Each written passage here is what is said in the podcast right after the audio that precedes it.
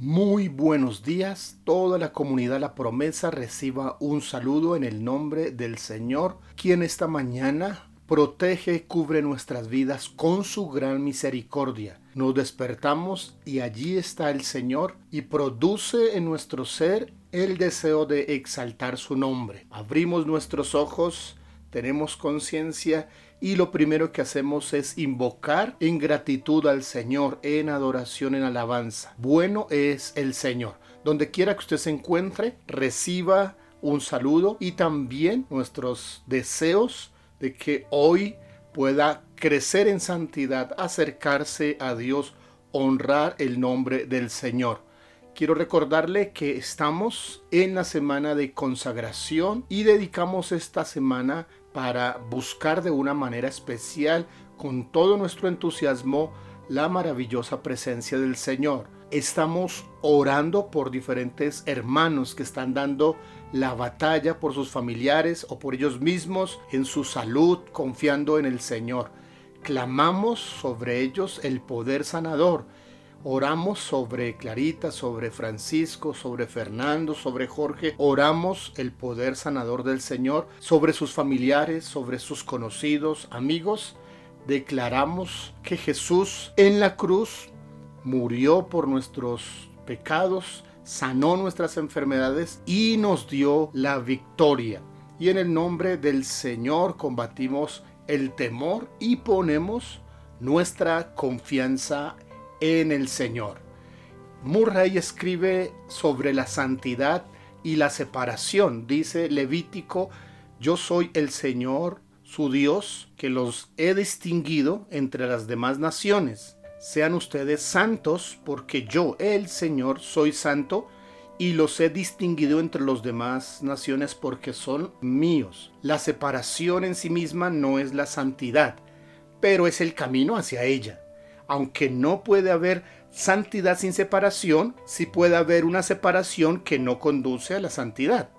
Para cualquiera que procura la santidad es de vital importancia comprender tanto la diferencia como la relación entre estas dos. La palabra hebrea santidad se deriva de una raíz que significa separar apartar para Dios. Someterse a sus demandas, consagrarse a su servicio es intrínsecamente parte de la santidad, pero ello es solo el comienzo. La santidad en sí misma es muchísimo más. Santidad no es lo que yo soy, no es lo que yo hago, no es lo que yo doy, sino lo que Dios es, lo que Él hace y lo que Él me da es el hecho de que Dios toma posesión de nuestra vida, lo que hace nos hace santos. Ocho veces encontramos esta demanda en el libro de Levítico.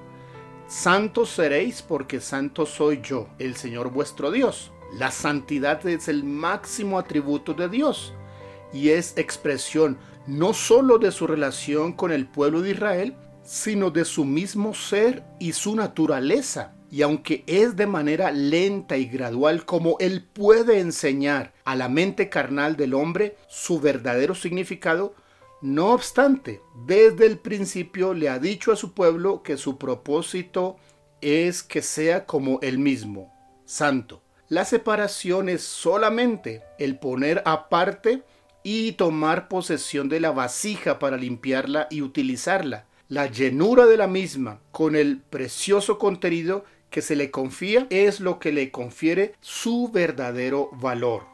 La separación no es una demanda arbitraria de Dios, sino un requisito indispensable. Separar una cosa es liberarla de otros usos para un propósito especial, para que con un poder sin dividir cumpla la voluntad de quien la escogió y realice así su destino.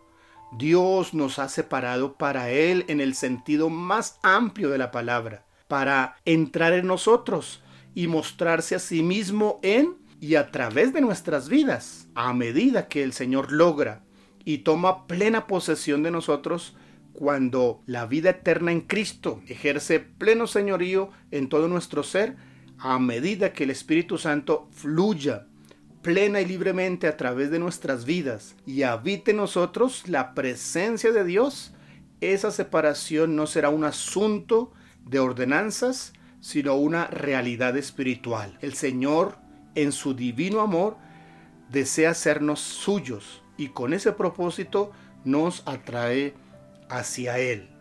Oremos, Padre Celestial, tú me has separado para ti. Perfecciona la separación de mi ego. Decido desechar el egoísmo y liberarme del señorío de mi ego.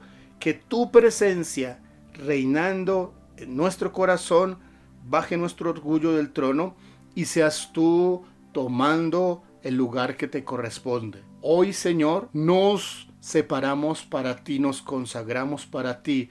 Hoy, Señor, tomamos la decisión de ser vasijas para el uso especial de tu gloria. Hoy, Señor, dedicamos nuestras palabras, nuestros pensamientos, nuestras acciones y todo nuestro ser para ti, Señor. Haz en nosotros según el deseo de tu palabra y, Señor, úsanos para tu gloria. Te necesitamos a ti, Señor, en toda tu plenitud, en el nombre de Jesús. Amén.